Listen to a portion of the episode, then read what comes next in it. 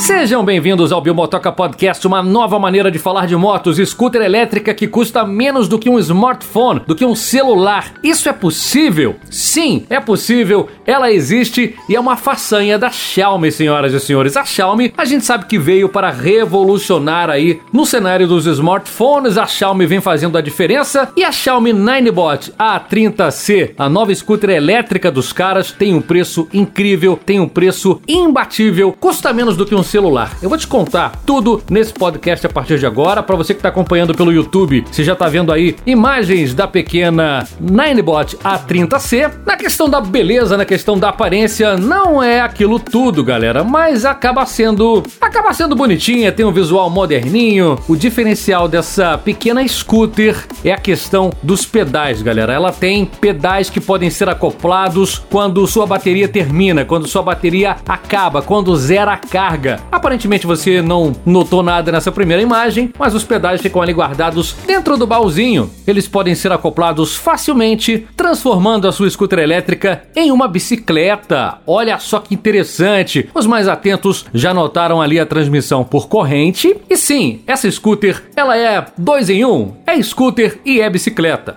Mais incrível, galera, o, o, mais interessante é o valor. Como os caras conseguiram lançar uma scooter elétrica que custa menos do que um celular? Os caras da Xiaomi, eles merecem o meu respeito. E sim, conseguiram, conseguiram lançar uma scooter elétrica que custa aproximadamente 298 euros. Na conversão para reais, ficou apenas 1.972,76 custa menos do que muito celular por aí, galera. Muito celular por aí. R$ 1.972 em uma scooter elétrica. O deslocamento ficou mais barato do que bicicleta. Uma bicicleta comum hoje em dia já custa muito mais do que isso. Uma bicicleta de entrada, claro, com uma configuração um pouquinho melhor, né? Com, com freio a disco hidráulico. Enfim, não vamos entrar em detalhes, mas uma bicicleta de entrada hoje fica entre 2 e 3 mil reais praticamente. Aí você deve estar se perguntando a respeito da autonomia, a respeito da velocidade da pequena Ninebot A30C. Então, gente, essa scooter elétrica, essa pequena scooter elétrica, você vê que não é tão pequena assim, né? Próxima ali da moça, da criança, tem um porte mais ou menos. Ela atinge até 25 km